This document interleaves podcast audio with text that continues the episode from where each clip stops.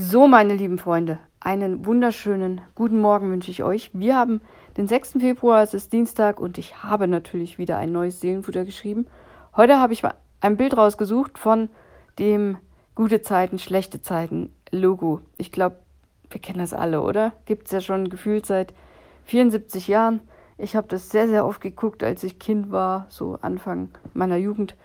Und dann auch nochmal, als ich erwachsen war. Mittlerweile nicht mehr, zwecks äh, Fernsehprogramm. Also ich habe einen Fernseher, aber ich gucke eher Netflix, Amazon, YouTube und so.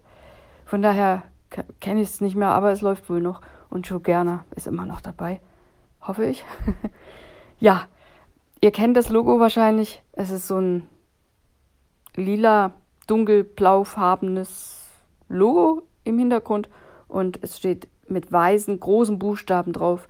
Gute Zeiten, schlechte Zeiten aber auf meinem Foto heute im Seelenfutter oder auf meinem Logo steht schlechte Zeiten, schlechte Zeiten. Hm. Und was mir dazu eingefallen ist, das lese ich dir jetzt mal vor. Auf schlechte Zeiten folgen gute Zeiten, im besten Fall. Manchmal folgen auf schlechte Zeiten aber auch noch mehr schlechte Zeiten. Das ist frustrierend und kann entmutigen. Denn dann fällt es echt schwer, die Hoffnung auf bessere Zeiten aufrechtzuerhalten.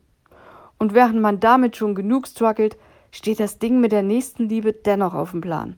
Eine ehrenwerte Tugend, die wir uns als Christen doch ganz gerne auf die Fahne schreiben, oder?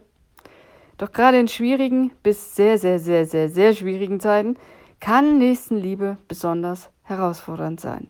Ich meine, Jesus sagt ja nicht, liebe deinen Nächsten, aber nur, wenn in deinem Leben gerade alles gut ist. In Galater 6, Vers 9 ermutigt Paulus seine Gemeinde mit folgenden Worten. Werdet nicht müde zu tun, was gut ist. Lasst euch nicht entmutigen und gebt nie auf, denn zur gegebenen Zeit werden wir auch den entsprechenden Segen ernten. Auch wenn schlechte Zeiten länger dauern, auch wenn Umstände schwierig sind, dein Einsatz für das Gute ist nicht umsonst, selbst in schlechten Zeiten. Ich denke, kleine Zeichen der Nächstenliebe können und sollten wir immer setzen. Auch wenn es uns selbst gerade nicht so gut geht, kann eine freundliche Geste oder ein hilfreiches Wort für Menschen einen großen Unterschied machen. Nächstenliebe sollte eine Herzensangelegenheit sein, nicht abhängig von eigenen Umständen. Kleine, aber bedeutsame Gesten haben ihren Wert.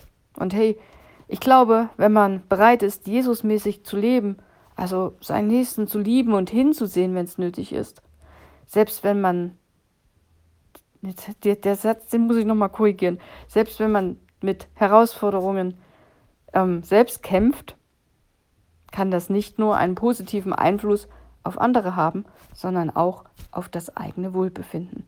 Und dann ist es doch eine gute Win-Win-Situation oder eher Win-Win-Win. Ja, ich glaube, Gott freut sich da auch, wenn wir Nächstenliebe leben und ja, nicht nur, wenn es uns gut geht und bei uns gerade alles schicki ist. Ich hoffe, du erlebst gerade gute Zeiten und wenn nicht, dann hoffe ich, ähm, die schlechten Zeiten neigen sich dem Ende zu. Ich wünsche dir einen schönen Tag, einen schönen Dienstag. Ich bin morgen wieder da und dann gucken wir mal, was mir morgen so einfällt. Bis dahin, mach's gut. Bye bye.